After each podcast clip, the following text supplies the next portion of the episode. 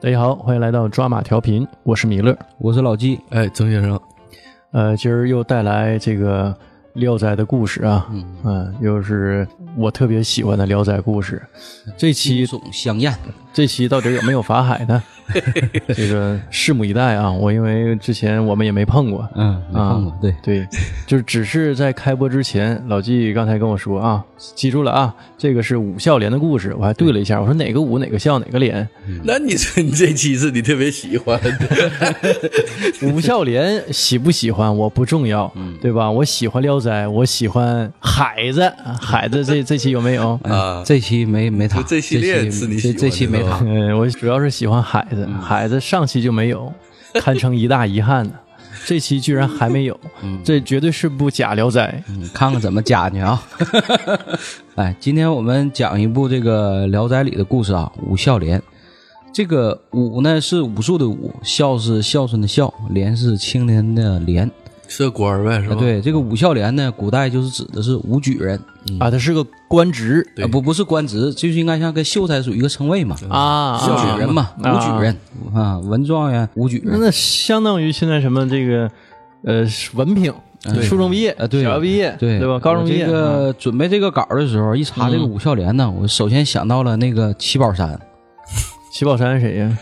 啊啊啊啊，跟徐世林的好朋友嘛，啊，七宝山嘛七，宝山 许世林的好朋友，他不就是武举人吗？武状元。啊，文许仙的儿子 啊，，对，那那个他朋友叫许仙儿子的朋友对，七宝山后来不也是当这个由武举人最后当上这个武状元嘛？啊文状元是许世林，武状元是七宝山，兄弟俩嘛，文武。啊，我以为是七宝山大饭店呢。是我一合计七宝山八宝山，嗯，七宝山，一下子这说八宝山不是那七宝山八宝山吗？没有没有八宝山，还有个七宝弟弟山，啊你是七宝山，你非得整个七宝山。我和他有个弟弟叫八宝山 嗯，七宝山饭店那个也搁我以前单位边上，啊，还真有这饭店。有，朝鲜族人，八宝山也有这地方是不？嗯，也有这地儿。后来黄了，因为说里边有人嘛。嗯，别瞎说，整这会儿这段儿，嗯 讲讲故事啊，这个武孝廉啊，这个人物啊，主要人物叫石大，我们也改编了啊。这个石大呀是个武孝廉，从小呢他就有个梦想，梦想是什么呢？骑大马，挎大刀，夸哒夸哒就是撩。这你这词儿都用好几回了，啊，是第二回用，我发 一点新意都没有。我发现我找的人吧，都有这个梦想，就想这个骑大马挎大刀。这个石大呀，是一个翩翩美男，三十来岁呀啊，年龄正好啊，媳妇儿刚死一年多，呀，嗯，这这不就是书记的梦想吗？是不？三十来岁，下事业有成一下兜底儿啊，媳妇儿没了，嗯，是不？书记迎来了自己人生的第二春。第二春，嗯嗯，这个十大闲来无事啊，想上进，啊，想这个带着钱呢去京城谋个官儿当。啊，你看想上进，呃，有一天呢，带着家里的钱和仆人，在这个上京的途中啊，到了这个神水之阳，是个地方，是个地方，神水之阳。忽然呢，得了一场重病，估计啊是这个地儿啊阳气太重，滋阳嘛晒的。这个什么症状呢？他不停的咳嗽，咳的呀哩哩啦啦的，尿的。嗯，就病在病在了这个船上。那你这个，自自知底，那那不，他对呀，他上面没毛病啊，那底下不行啊他，咳的咳的，那是这是前列腺病啊，嗯。尿不尽。这尿不尽。嗯这病重之后啊，这个仆人呐就偷了他的钱。这个石大呀十分的气愤，屋漏偏逢这个连雨天呐，这一下子病情又加重了。古语有云：“妻亡夫遭殃，咳血吐穿肠，多情自古伤离别，更哪堪冷落中秋节。”哎，这昨天呢正好是中秋节，所以说咱回去啊都得对媳妇儿好点儿啊。这往回找补呢。媳妇儿一刚才不还梦想的事？对吧？事业有成，三十来岁，媳妇儿没了，迎来了人生第二春是啊！不是你也是什么是？不是啊，说出了自己内心的呼喊，是吧？我要啊，我要。嗯，完了把把工作一辞，去北京发展了啊！是是，这多情自古伤离别啊，更哪堪冷落中秋节？钱粮俱断，这船主啊也打算给他赶下船，不讲究。不讲究。这时候古诗又云了：“苦主被赶将下船，忽闻远处踏歌声。浑南河水深千尺，石大不禁伤真情。”你把这个当时这个心情就表达出来了啊！这个境况确实很惨，很痛苦。凄凉。很凄凉。正在这个时候呢，有一个女子夜里划着船，伴随着悠扬的歌声从远处来了，唱的啥呢？在那桃花盛开的地方，这是这是彪哥唱的？我可爱的家啊乡。哎，船一停，这女子呢听到这个事儿之后，自愿叫石大上了他的船。船主很高兴啊。最后，女子背上石大上了自己的船。为啥救他？为啥救他？对呀、往下聊啊，师大这时候都起不来了，起不来了，被人背下船啊。这女的背的。对，女的挺有劲儿。嗯，女的姓郑，名嗯，你得跑吧？这女的还叫老舅妈呢，背着就跑哈。你整个钟无艳啥的古人，你这不是我合计那么有劲，对不？那你这体格得大呀！你就像我背个三十多岁男的，我估计我这体格子都够呛。这女子是东北女人，这比较有劲儿，能干活。太直白了。这个石大呀，见这女子四十多岁，穿着很华丽，还风韵犹在。他呻吟着向这女子表示了谢意。女子走进石大近前，拍了拍他憔悴的脸庞，对他说：“小伙子，你 这是老太太动静啊！我真的吓着我了，我 这石大一紧张，哗哗尿啊！这是有点儿没太像哈。八十多岁了吧？咱小伙子，你本来就有病根儿，现在魂儿已经出了壳，游走于坟墓间了。石大听了，吓得嚎嚎大哭。哎，这有点你说学这动静，有点像那个，先先别点头，先别点头。我没点头。你之前咱有期节目讲的就是什么来的？完里头仨狐狸精，其中有个老太太，你学的是她不？天书奇谭是啊，对，《天书奇谭》对。人那个说的慢声细语的，那你这说的老气横秋的，我这个说的就是节奏断的有点儿好像。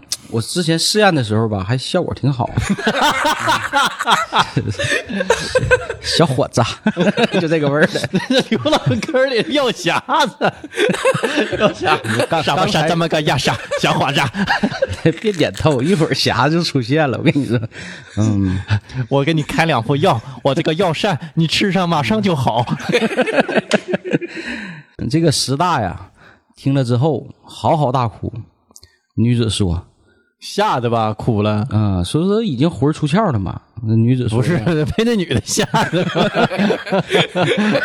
这时候哪有这个心情想这些事儿？已经是对吧？病入膏肓了。命不久矣。对，这女子说了：“别哭了，鄙人这 这是这又又是彪哥，这这是范德彪了。别别哭了，我我这儿有两两副药，你先服上。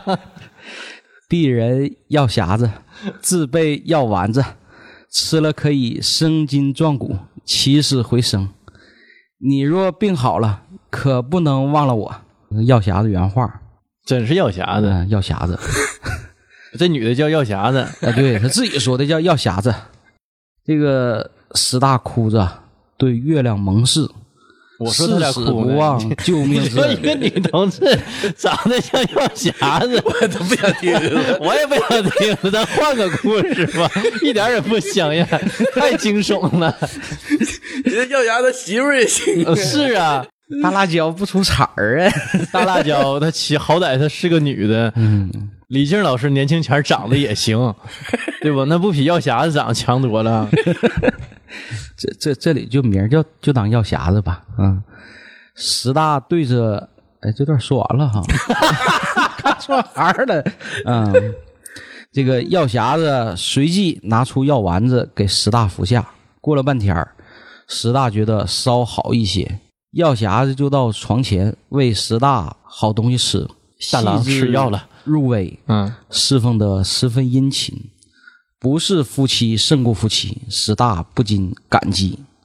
那也没说为啥救他呀？对，也没说为啥救他，偶遇嘛，好人呗，好人心善。好人药匣子，为他药丸子。本来这段吧，我想是给他描写成这个东北人都是活雷锋，后来发现药匣子还是挺应景的。这一个月以后啊，石大的病就好了，他跪着爬向女子，敬她犹如敬母。那肯定的呀，嗯他长成那样了，感谢只能当母亲救命之拜了，你不能有什么多余的想法呀。药匣子对石大说：“我孤身一人，空虚寂寞。你若感谢我，不如咱俩就滚床单吧。”当时石大三十多岁，妻子刚死一年多，正值壮年，却又寡居单身。听了药匣子的话，心里老路乱撞，不禁道出：“不行。”药匣子大为惊奇。是我又误会了吗？难道说这些天里我对你的好你不知道吗？总说要感谢我，需要你的时候却拒绝我，是这样吗？还还是长相问题呗。人说了，这女的长得行，你之前就说了风韵犹存，服装华丽，只是我们这块用了一个药匣子的名儿，你就往往一个漂亮的这个少妇这个形象不可能用这名儿，不可能想想不出来啥形象。我告诉你，杨幂老师她再咋的，她不能叫药匣子。杨幂不会说东北话呀，这里对不对？咱们突出效果嘛。哎，没说完呢。这些天里，我对你的好，你不知道吗？总说要感谢我，需要你的时候却拒绝我，是这样吗？男人都是这样出尔反尔的吗？哼，男人！石大痛苦的流出泪水，忍忍的挤出三个字：不过审。啥呀？再往下进行就不能过审了。你就势必就完事儿了呗。人没事儿呢，这时候道出难言之隐后，两个人如释轻松，化干戈为玉帛，是啥事儿？啥？啥难言之隐呢？不过审嘛，上纲上线的 不是那那那那不过审，你说呗。不得控制节目质量吗？你 这万一平台给下架了多不好。这个两颗孤独的啥难言之隐平？台不就喜欢这玩意儿吗？是我也我也不知道，听的满头问号。解读的太细了，你对不？你就平台就过不去了。这还是说的有有性方面的这毛病呗？要平常一整就尿了呢？自己想，留下点想象的空间啊。这个化干戈为玉帛，两颗孤独的心靠在一起，为爱鼓掌。那他哪是武孝廉呢？那他是从宫里出来的吧？不是，人家那会儿还没进宫，人家要去朝里谋个官儿，啊，我合计就是，而且人死媳妇儿刚死一年多，啊对吧？这个是很重要一个前提。啊，对哈，那就那也不好说，对不？那媳妇儿为啥死的？对不对？你细研究，细思极恐啊！书里没介绍啊，没介绍，你这有想象空间呢，对吧？说死在什么上面。两颗孤独的心靠在了一起，为爱鼓掌，势必这时候就完事儿了呢。嗯就差这一会儿啊。那之前为啥不行啊？不得一那个矜持一点吗？男人也得矜持一点啊。我真是他俩整反了吧？是啊，这个药匣子毕竟是一个东北女人，相对来说还是强势一点强势一点。对，嗯，啊，两人携手度过了一段神仙眷侣般的生活，相互怜爱。你挑水来，我砍柴；你做饭来，我砍柴；你睡觉来，我砍柴，一直在砍柴。一日，石大对药匣说：“男人应有远大志向，我愿守土复开疆。武孝廉要为国家做点事儿，需要拿钱去京城跑个官当。药匣子拿出自己砍柴换来的钱，都给了石大，并约定好，一旦有了官职，一定回来接他。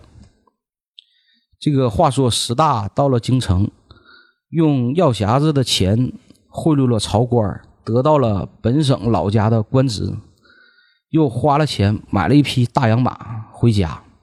这时候，石大想，这药匣子年纪太大了，终归不是合适的妻子。于是又拿钱聘了村长家的王氏女为继室。他心中有愧，怕药匣子知道，就绕开神水之阳前去赴任。嗯，到任一年多，没给药匣子去信儿。石大有个表弟叫十二，十大十二，中间应该表表弟的吧，就十二呢？这不是亲哥俩？这古人就这么起的名儿。嗯，这十二啊，偶然到神水之阳办事儿，与药匣子住近邻。药匣子知道他和石大的关系，就打听石大的情况。大郎近来可好？分别一年多，怎么杳无音信？十二道出实情。药匣子听了后大骂，并把他怎样救石大的情况也告诉了表弟。表弟为他鸣不平啊，又劝他说：“我表哥可能因公务比较繁忙，没有功夫来接你。要不你写封信，我代为转达给他。”于是写了信，由表弟捎去。然而石大收到信后，那没用，阅后即焚，一点没放心上。肯定的，负心汉嘛，又过了一年多，药匣子自己去找石大，你放不下他。到了地儿后，找了一家旅馆，找到石大官府的门前，请看门的给通报一下。石大呢也拒不接见。一天，石大正在喝酒，听到大门外有人大声的喧骂，他放下杯，正听时，只见药匣子已经掀门帘进屋子。石大吓了一跳，面如土色。药匣指着他骂：“无情郎，你好快乐呀！不想想你的富贵是哪里来的？不是我一捆一捆的柴火换来的钱给你，你能有这个官当？我对你的情分不算薄，你就是想娶个妾，和我商量一声又能怎样？”石大一句话说不出来。也没毛病，人说的。嗯，过了好一会儿，石大才跪下认错，花言巧语祈求饶恕。药匣子气儿也稍稍平静下来。这时候，石大和王氏商量，叫王氏以妹妹身份向药匣子见礼。王氏起初不同意，石大一再要求，王氏才答应去拜见。药匣子也回拜了王氏，并对王氏说：“妹妹不要担心，我并不是嫉妒厉害的女人，她做的事儿实在不近人情。就是妹妹你也不愿意有这样的男人，是不是？”于是便向王氏讲了以前的经过。王氏听了也很气愤，他俩交替着骂石大。石大惭愧的无地自容，唯要求今后自己赎罪，这才安静下来。过后，石大纳闷儿药匣子还没有来的时候，石大已经跟看门的说了：若有女人来，不要通报。事已至此，石大迁怒看门人。暗中责备开门的人不应该也给女子开门，可是开门的人呢，却坚持说大门一直锁着，没有什么女人进来。哎，聊斋部分终于来嗯，了。石大产生怀疑，但又不敢去问。他与这药匣子啊表面上有说有笑，但是貌合神离。幸亏药匣子比较贤惠，从不争晚上与他在一起。一日三餐后，便关上门，自己早早就睡了。从不问石大睡在哪里。王氏起初对药匣子啊也有些害怕，怕与自己争男人。见药匣子一直这样，也就更加敬重他了。早晚问候，像婆婆一样，三人过起了鸳鸯三戏蝶三飞的生活。哎，没飞呀，他妈跟就净 睡觉了吧？老大净睡觉了吧？老大关门了，睡。关门了。嗯，有一天呢，这个石大失去了这个官印，全府沸腾，都喊出去找，无计可施，没找着。大事儿而药匣子却笑着说：“不用愁了，把井水里的水淘干了就能找到。”十大照办，果然呢找到了这个官印。问他怎么回事他只是笑，却不回答。看样子他好像知道偷印的人是谁，但是一直不肯说出来。又住了将近一年，十大观察女子的一举一动，有许多奇异的地方，便怀疑这女的不是人类，常叫人去偷听女子夜里说些什么。下人只是听说她中夜在床上有抖衣服的声音，也不知道为什么。啊，嗯，挺奇怪。抖衣服，嗯，这女子与这个王氏啊十分的亲密。一天晚上，石大上官府啊，去的很晚，没回来。女子就与这王氏啊喝酒，多喝了几杯就醉了，趴在桌子上。这时候现了原形，变成一只狐狸。这个王氏啊十分善良，也很怜爱他，给他盖上被子。过一会儿，石大回来了，王氏就告诉他女子的情况。石大一听，狐狸精，动了杀心，想杀他。王氏对他说：“他就是狐狸，哪里对不起你？”石大不听，急忙找出佩刀就要动手。而这时候，女子已经醒来，她对石大大骂道：“渣男，你真是蛇蝎行为，豺狼心肠，一定不能与你常住在一起了。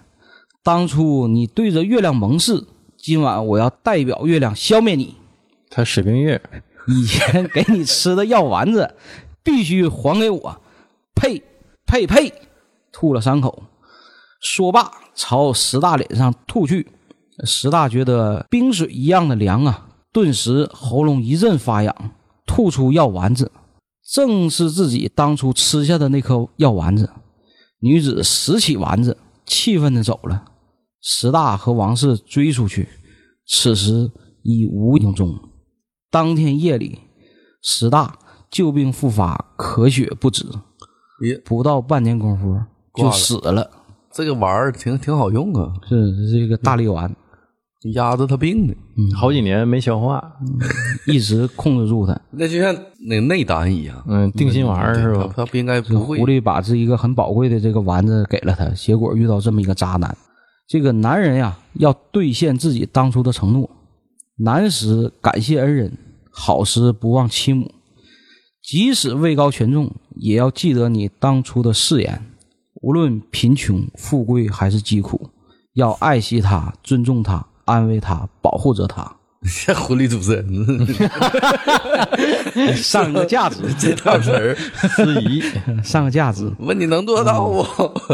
最后还有一首歌曲啊，原来你是花言巧语，真情护你频频去。原来你是空着波心，达到目的做你去啊！我问你啊，我问你，你的良心到底在哪里？哎，最后用一句闽南语的粤粤语的，闽南语的爱情骗子，我没问你听出来呀？这前语的，不像啊！爱情骗子，我问你啊！结束这首渣男的故事。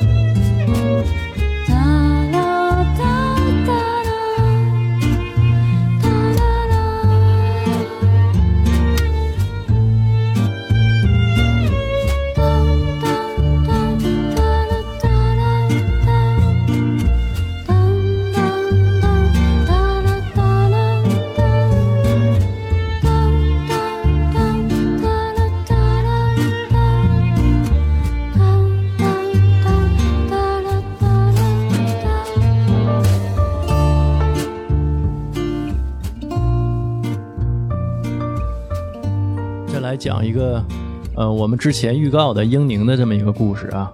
这个故事的主角啊叫王子福，我们这里叫他王生，是这个辽宁省铁岭人。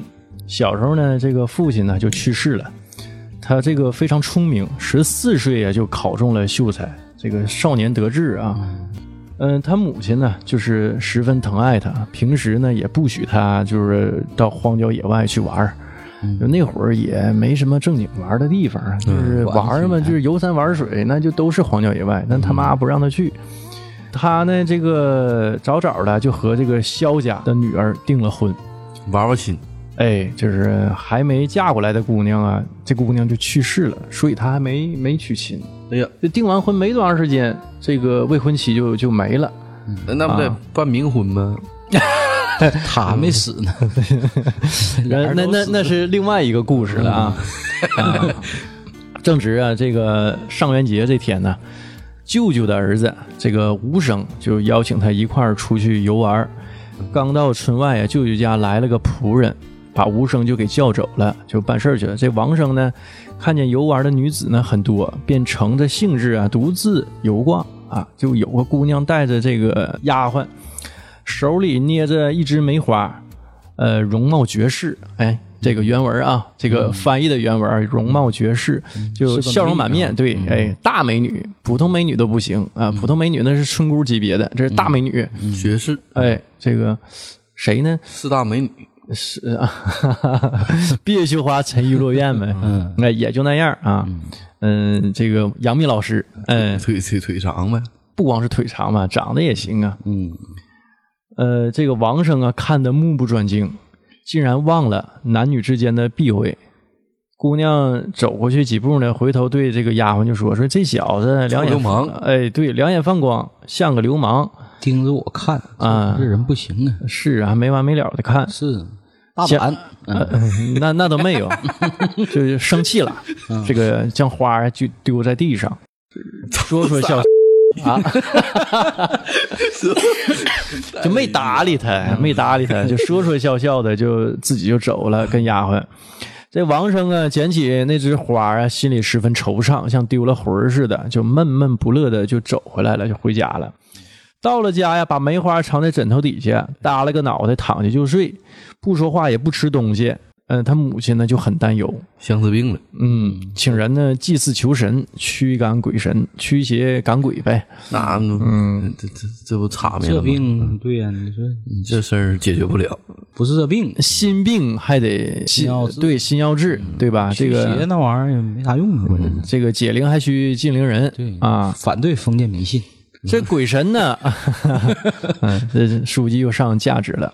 这鬼神呢，不但没赶走啊，他的病啊却更加沉重了，身体很快的消瘦了下去，也吃不了饭呢，啊，不好好吃饭也吃不下去饭，啊，呃，就请医生为他医治，开了几副药，呃，让他服。但是呢，服了药啊，他却 神情啊变得恍惚啊，好像被什么东西给迷住了。母亲关切的问他：“ 我的迷样，完了，这药这大夫不行，二把刀是吧？开药也开错了，本来就被迷住了，这又开的迷样，完完犊子了这。哎呀，这这时候你得，你想我了吗？你想我了吗？想我就吃溜溜梅，吃这个你知道吗？是是杨幂，是那广告啊。啊，是是，他是有个溜溜梅的这个代言，你想我了吗？哎，你想我了吗？你想我了吗？哎是想我了吗？是这词儿吧？我你没事儿吧？啊，你没事儿吧？对应该 你没事儿吧？啊，你没事儿吧啊？他有事儿，他被迷住了。吃溜溜梅啊。没事儿也吃溜溜梅。我估计啊，当时有溜溜梅啊，这男主啊吃一个就好了，是吧？然后这个母亲呢，他妈就关切的问他怎么得的病，他只是沉默着不回答。刚好啊，这个吴生来了，就嘱咐他私下问问啊。吴生到了床前呢，这个王生一看见他呀，就流下两行热泪呀。我看着个美女，哥们儿来了，交心啊了，，交心了。这说了实情了说了实话，吴生坐在他床边安慰劝解了一番，慢慢的问起他得病的原因。这不啊，就是说了实情。王生就把这个实情一五一十的就跟他说了，并且诚恳的求他想想办法。这吴生笑着说：“你也实在太傻了，就这个愿望，这有什么难实现的呢？对不？我一定替你去查问。在野外呢，徒步游玩，必定不是大户人家的女儿。如果呢，他还没有许配别人，这门亲事呢，我就是定会为你搞定。他有点手艺的，手艺活儿手啥手艺活儿啊？替人揽事儿对，就是能办事儿的人。咱们身边不也有吗？是吧？能办事儿的人，嗯看上杨幂了，找。找找找大秘密啊，杨幂老师去找去了，这事儿就包我身上了啊！不然的话呢，这个拼着多花些彩礼，估计也一定会应允。只要你病痊愈了，这事儿呢就包在我身上，对吧？包打听。王生呢听了，不觉得露出笑容。无声出来告诉了姑母，寻访那女子的住处，这也是真去办这事儿去了。但真找了呃，但是可但是但可是，就到处探访啊，也没查到过这个女女子的没有这个踪迹对对对，住处也没有踪迹，也没有头绪。这个男主的母亲十分发愁啊，又想不出什么好办法。然而自从吴生走后啊，王生变得面容开朗，也开始吃下点东西。过了几天呢，吴生又来探访。王生问他这事儿办的怎么样了呢？这吴生支支吾吾的也不好答对、嗯啊，然后就只能骗他说画饼已经打听到了啊，啊，打听到了啊，你别着急。我以为是谁家的姑娘呢，原来是我姑姑的女儿，哎，也就是你的姨表妹。现在还未订婚，虽然呢表亲之间通婚呢就有点儿不合适啊，嗯。但是呢我把真话呢也告诉他们了，事情的原委也告诉他了，人同意了，不会不成功的，这个问题不大。嗯，表啊，这饼画的是挺大啊。姑姑做婆，到老不和呀。是吗？嗯，这不行啊，还有这么一说。有。但王生不知道有这么一说啊，王生就听完之后啊，高兴的眉开眼笑，就问到：“他住在什么地方啊？”吴生又骗他说在西南山里。哦。啊，这个亭林边吧，西边有个山，在那山里头住着，啊，离这儿呢大约三十多里地。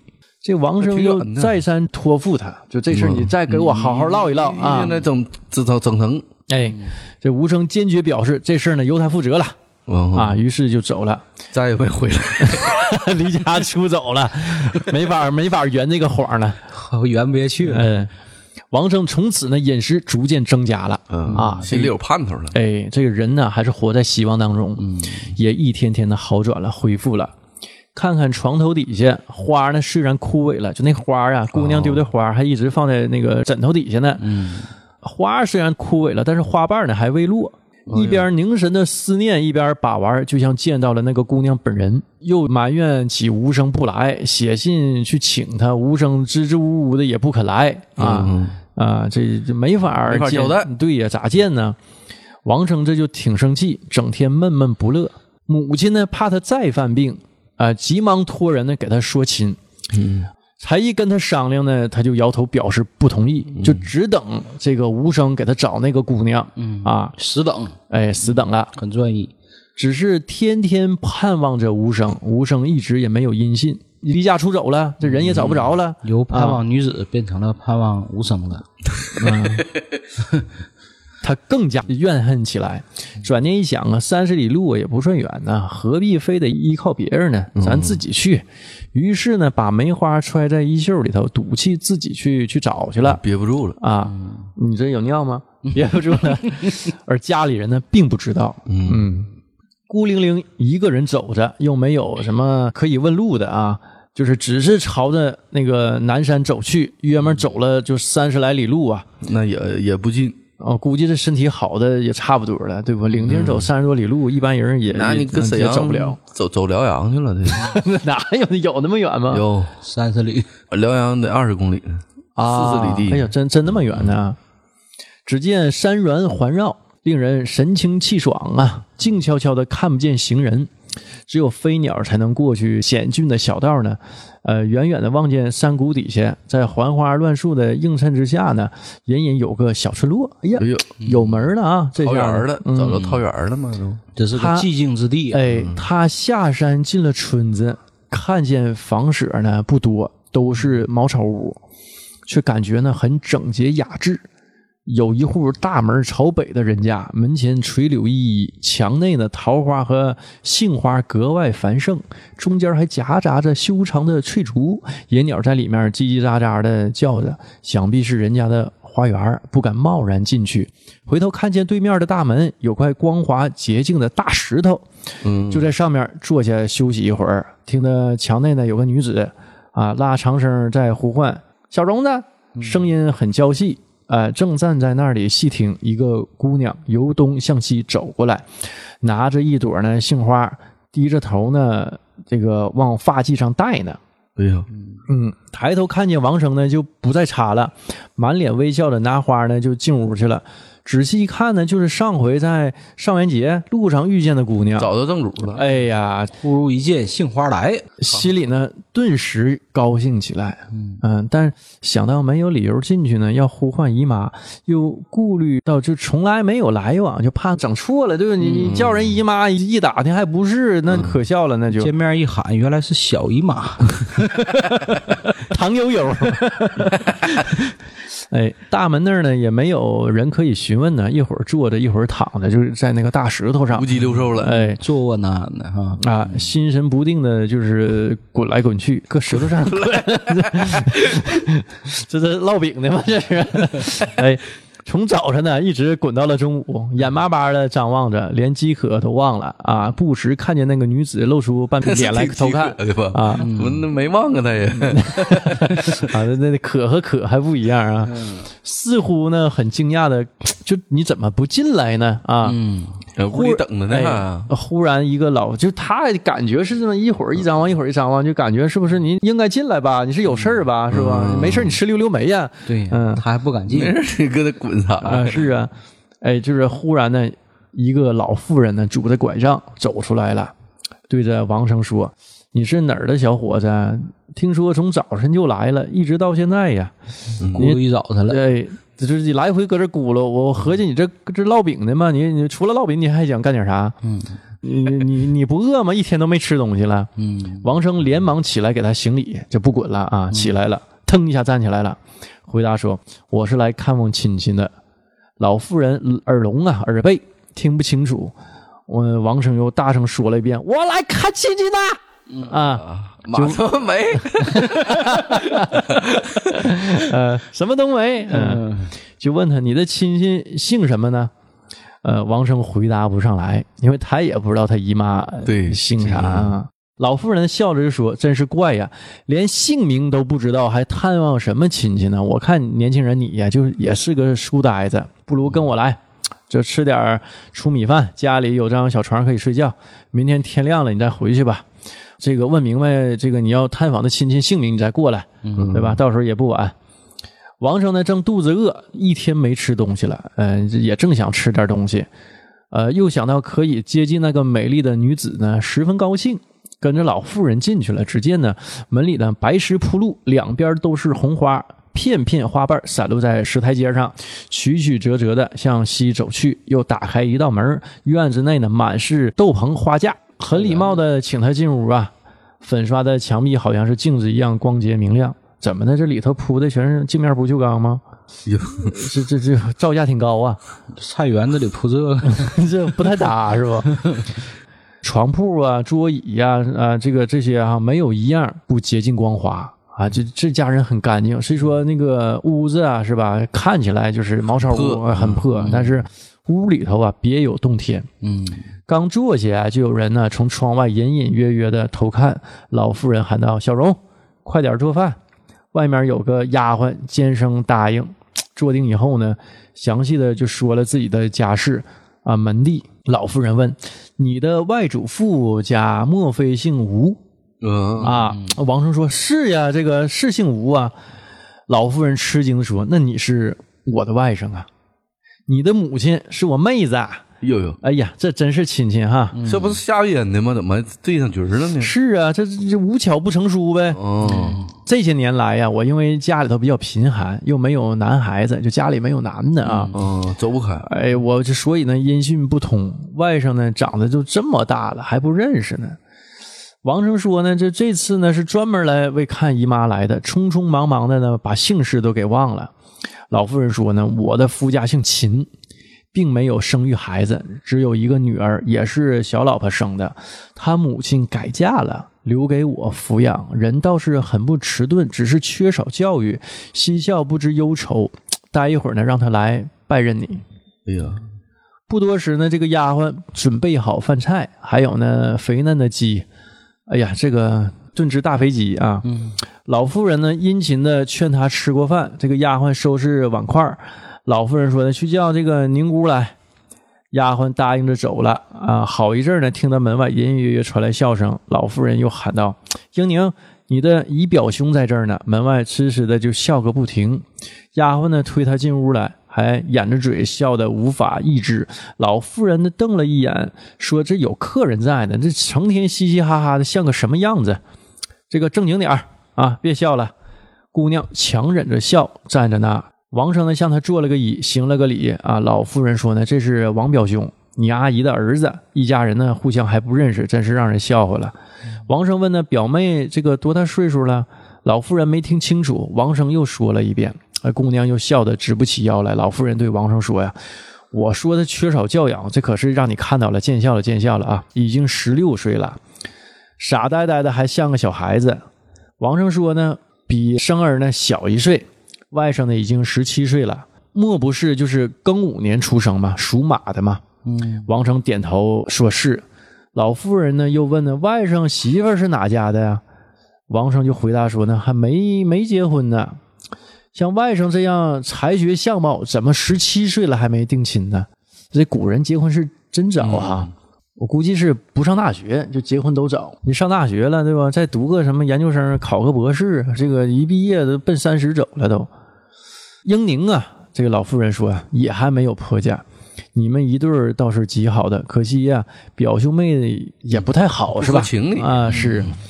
王生呢没有搭话，只是呢两眼盯着英宁，顾不得看别的。丫鬟呢向姑娘小声的说：“她眼光灼灼的，贼样还没改。”英宁啊又大笑起来，对丫鬟说：“去看看桃花开了没有。”急忙站起来，用衣袖染着嘴，迈着小步出去了。到了门外呢，才放声大笑起来。他这有有点心智不全呢。有点像桃花岛傻姑，你发现没？嗯，就爱乐嘛，是不？那贾玲老师不说吗？爱笑的女孩运气不会差嘛，是不？我估计她深谙此道啊。嗯，哎，净笑了呢。哎，尽孝了。老妇人呢，这时候也站起来，叫丫鬟呢铺好被褥，就睡觉了。哎，给王生休息的地方。又说呢，外甥来一趟这不容易，应该留下来呢住个三天五天的，迟些日子呢再送你回去。要是呢嫌寂寞沉闷呢，屋后有个小花园子，呃，可以出去散散心。呃，我这儿也有一些藏书可以读一读看一看啊。第二天呢，来到屋后，果然有半亩大的小园子啊，细嫩的绿草呢，如同铺着一层毡子。杨柳的花絮呢，散落的铺满小路啊，有三间草房，花木环绕着四周，啊，正穿行在就是花丛中漫步啊，听得树上簌簌的有响声，抬头一看呢，原来是英宁在上面，爬树了，哎，这个假小子哈还爬树，他看见王生呢，狂笑，几乎要掉下来，就是爱笑啊啊，没完没了的笑。王生说：“别这样，别摔着了。”英宁一边笑一边往下跳，哎呀，这家伙身手还还不错哈。刚要落地时呢，失手呢掉了下来，这没跳好，脚一滑是吧？嗯啊，笑声才这才停住。王生呢就是去扶他，偷偷的捏了他的手腕。哎呀，这图谋不轨呀！借机揩油啊，一把摸人手腕子上了。咸猪手。嗯，哎，英宁又笑起来，倚在树身上走不动，过了很久才结束，这笑的都直不起腰来了。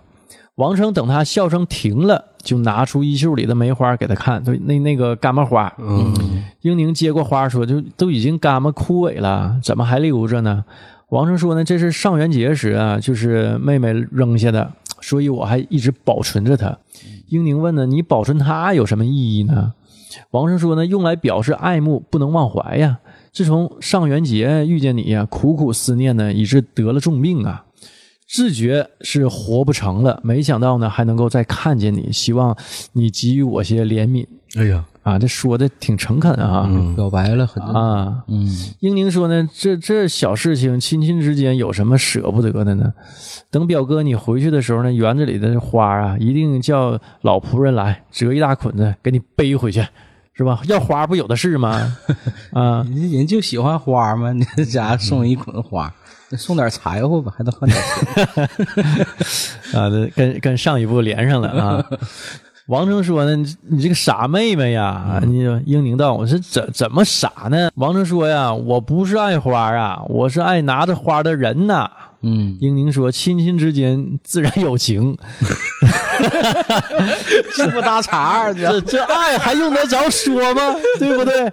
王叔说呀，我所说的爱呀，不是亲亲之间的爱呀，而是这个大爱，无疆哈。大大夫妻之间的爱啊。英宁问：“有什么不一样的呢？”王生说：“，到了夜里呀，可以同床共枕的爱，感觉在 在指 导他，引导他。引导他啊。嗯，英宁低着头沉思了很久，说：“我不习惯和陌生人一块睡觉，我们还是各自睡各自的吧。”还没说完呢，这个丫鬟已经悄没声息的就过来了。王生惊恐不安的就溜走了。过了一会儿啊，在老妇人的房间里会面儿。呃，老妇人问呢，到哪儿去了？英宁回答说呢，在院子里啊说话。老妇人说，饭都熟了，已经有什么长话啰啰嗦嗦的没完没了的。英宁说，表哥想和我一起睡觉。啊，他他挺实惠，啊、告他妈了，嗯这是个傻姑娘，我感觉这没没没啥心眼子是不？是没心眼子。这没开智呢，男女之情不懂，不懂。他这么一说完呢，王生就很窘羞，急忙用眼睛瞪他，卡门眼儿呢。嗯，别说别说，啊这事儿哪能这么说？是啊，英宁微微一笑，没有再说下去。嗯，你都说了，还怕我学吗？做人要坦荡是吧？这不你的话吗？幸亏呀，老妇人没听见，耳背呀没听着啊，还絮絮叨叨的追问着。王生赶忙啊，用其他话呢掩饰过去了，然后又小声的责备英宁。英宁问：“刚才那句话不应该说吗？”王生说：“呀，这是背着别人说的话。”英宁说：“背着别的人，怎么能背着我老母亲呢？况且睡觉的地方也是平常事儿，啊，有什么要避讳的？”王生叹息说的：“你这这你傻呀你！”但是呢，没什么办法让他明白。这这这英宁是真不懂这个男女之之间是没没有电视那时候看电视 懂，没人指导，没个画啥的。不有那个什么春宫图？是是我我听说，我听说啊，古人结婚不都早吗？对，啊，都看那玩意儿啊，的，让跟咱现在不一样吗？是吧？找个那个宋晓峰老师的？片儿是吧？咔咔一看啊，这么回事儿。哎，这都都一回事嘛，对吧？只不过是们上生物课，也没讲啊，嗯，是不？我记得谁你没讲那么细致，也没讲那些呃，是不？现在讲的一些原理啊，讲一下。现在课上也不能讲这玩意儿。现在教材有没有生理卫生吗？我记着是哪个是是初中吧？对，好像有新增的讲讲这个课，然后让、我忘了是哪儿了啊？看着这么一个新闻，让家长给投诉了，啊，就说这个教材或者这个课呀，就生理卫生生理卫生嘛，嗯，太直白了，哦家长说这个不太合适，后来这门课就取消了。现在中学生啥？但我感觉吧，就是咱这么说啊，这唠在这儿，咱也讲几句正经的。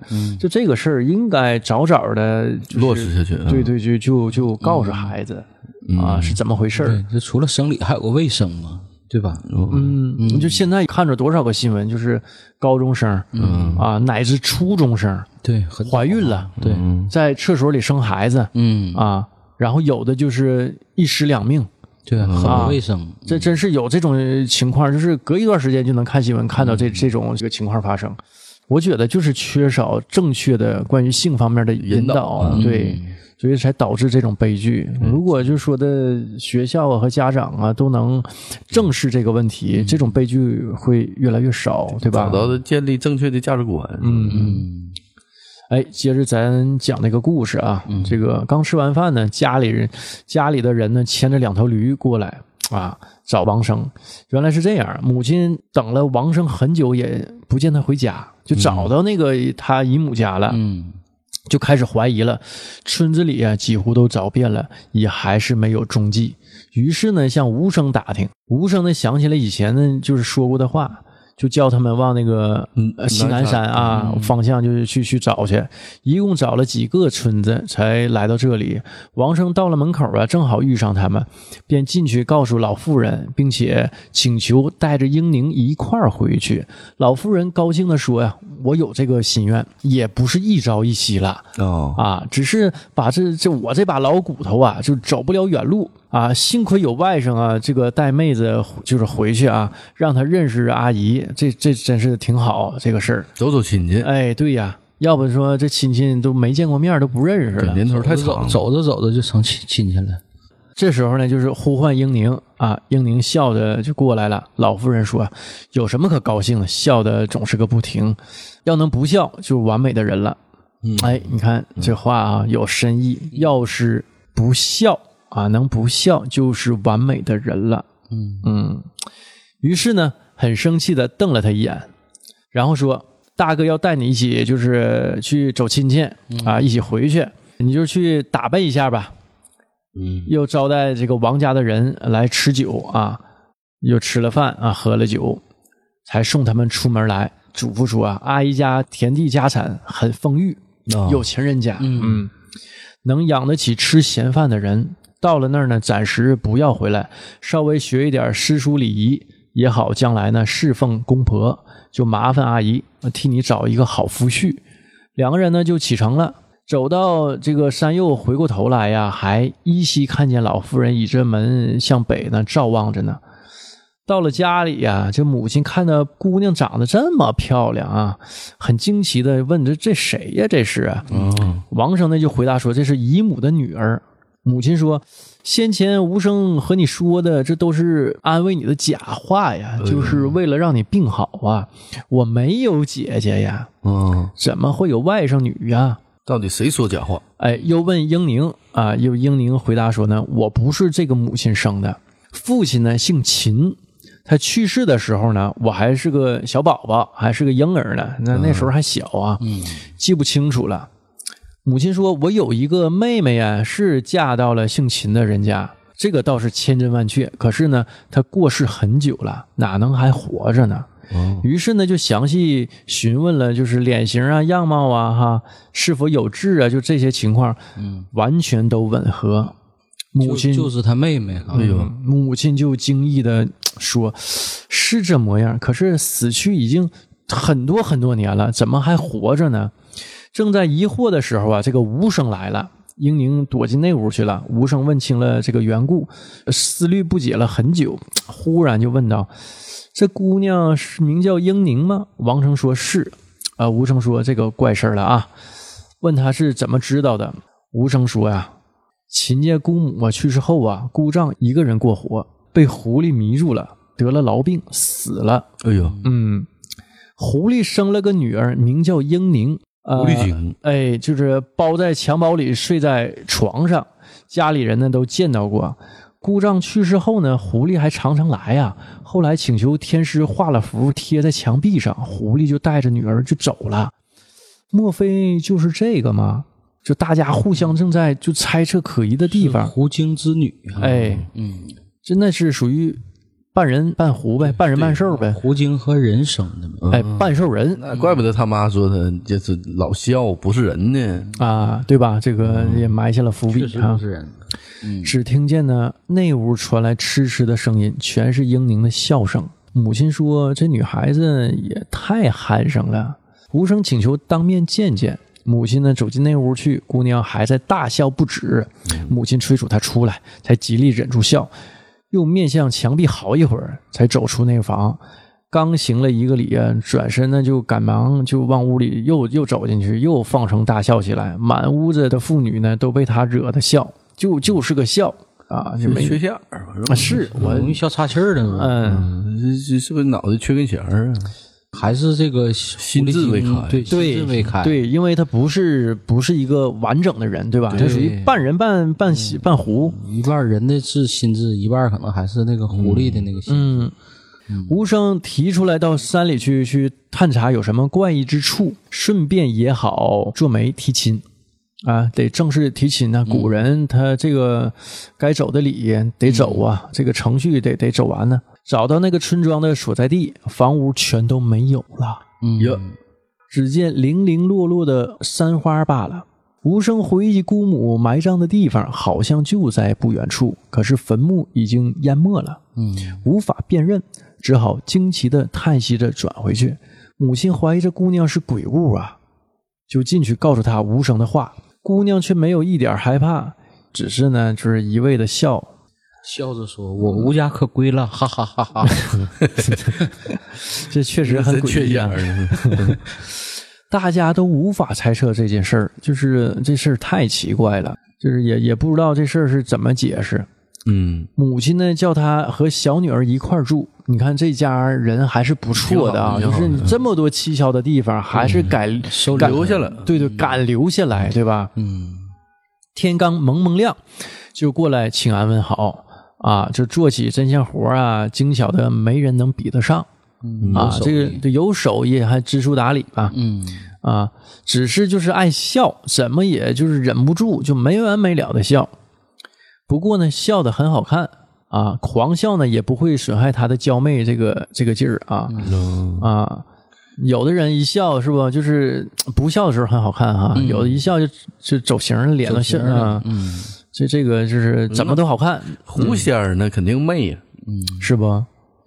母亲选择了吉日良辰，准备为他们举办婚礼。哎，他妈真好。嗯，估没有计是真漂亮啊，没是不？芥蒂啊。而且也没啥毛病，除了爱笑。但我觉嗯得这个爱笑也不算什么大毛病，也是可以可以接受的。嗯嗯，但始终啊，就说害怕他是鬼物，偷偷在太阳光底下窥看他，嗯看看他有没有影子啊，是吧？有影子。那他他他是个半个人呢。他属于二代这个妖精了，一代可能没有影儿，毕竟是二代是吧？毕竟还有人的这个基因，所以说多少他也有人的特点。嗯而且咱说到这儿啊，就是说这个整个《聊斋》，我们也聊了几期，包括我也我们也找了好多故事啊，就是可能说这个书里架构的这种这种社会。人和妖是一种共生的一种状态，嗯，三界共存嘛。对，它是一种共存的一种社会，一种生态社会。而且这里头人和妖之间结合，也不会说有什么这些问题。嗯啊这是聊斋》它整部这个小说里头，就虽说故事与故事之间没什么太大关系啊，但是它的这个世界观是这么个世界观，对对，有点像那个就是《幽白书》，嗯，是吧？就是人和妖是共存的，共存的，嗯对，就比即使知道了呢，他也不害怕对，嗯啊、也没有说因为你是妖，我就要打你，就要给你驱赶杀掉，也没那样。嗯。所以它是很和谐，彼此之间很和谐。嗯。这不说吗？在这个太阳光底下呀，就身形影子毫无不同啊，就跟人是一样的，一样，嗯。就到了结婚那天呢，让他穿上盛装啊、行新婚媳妇的礼节。英宁笑得厉害，直不起腰来行礼，只好作罢。这个这确实，这个笑我感觉是有点耽误事儿了啊。嗯，不分场合不分时间的这个，接下来会会说啊，这个就是礼都行不了啊，嗯就一些婚礼的礼仪呢，就是也都减免了啊，进行回去。嗯，王生呢就觉得他太痴傻，怕泄露了夫妻之间的密事。可是呢，英宁呢很守口如瓶啊，啊，也没有透露过一句，嗯啊，就是实际上那个晚上入洞房那个也没行夫妻之礼啊，哎呀啊，就是因为老笑，嗯，确实一碰就笑，不碰也笑啊，那你怎么施币去？是避不了了，对啊，没事儿，嗯，没事儿你没事儿吧？那就是溜溜梅。嗯，每逢那母亲呢，就是愁闷生气呢，英宁来到跟前儿啊，笑一笑，他母亲气儿就消了。嗯仆人呢，这个丫鬟呢，犯了小过错呢，害怕挨打呀，往往就求他去和母亲说话。犯了过错的这个丫鬟呢，再进去认错呢，常常可以免去责罚嗯啊。只是呢，英宁呢，爱花成了癖好，向亲戚朋友家就物色，又偷偷典当了首饰，购买好的这个花的品种，就自己种。嗯，就喜欢花，爱嗯，就喜欢花，爱花爱笑。几个月过去了，台阶前呢，篱笆旁啊，厕所边啊，没有一处不栽满了花卉。庭院后面有一架木箱啊，原就紧靠着西边的邻居家。英宁呢，时常攀爬上去，摘下花朵，用来就是做簪子啊，戴头上玩赏。母亲呢，有时遇见呢，总是斥责他，英宁呢，却始终不改。一天呢，西林家的儿子看见他，就直盯盯的看着，神魂颠倒。有英宁长得实在是太漂亮了，是啊，迷人。嗯，英宁呢没有回避，反而笑起来。这个邻居家的儿子啊，以为英宁对自己有意思，心里越发的淫荡起来。英宁指了指墙根底下，笑着爬下树去。这个邻居家的儿子呢，以为是只是约会的地方哎呦呦啊，高兴极了。天一黑呢，就去那个墙墙角。英宁呢，果然在那里扑上去奸淫他，约约上了，这不都软件用的？去了就脱裤子，嗯。但是呢，一脱裤子往上一上呢，下部像锥子扎了一样一直痛到心里，大声的嚎叫着倒在地上。嗯，仔细一看呢，并不是英宁，而是一根枯木躺在墙边儿呃，所交接的原来是呢被雨水淋出的树窟窿。啊，啊对对眼儿里了，啊，是扑倒的是一棵枯木。哎，这个邻居家的父亲呢，听到那个嚎叫声啊，急忙出来查问，只是呢呻吟着却不说话。就这个儿子啊，就呻吟着也说不出话来呀、妻子来了呢，才告诉他实情，点着灯呢，呃，照着那个窟窿，哎、那个树窟窿、嗯啊，只见呢有个大蝎子在里面哎哎呦呦，啊，像螃蟹那么大。哎呀，给他屌给扎了，哎，这是奔命案子去的。哎，这个这个邻居家的父亲呢，就是劈碎了木头，抓住蝎子给弄死了，把儿子呢背回家。你说不先背儿子，先救儿子，先扎蝎子，你说这本末倒置不？嗯，背回家呀，这个没过多少时辰呢，半夜里啊就死了嗯哎呦，啊。这个这毒蝎子，伤挺重啊，那嗯，这个毒蝎子毒性挺大呀。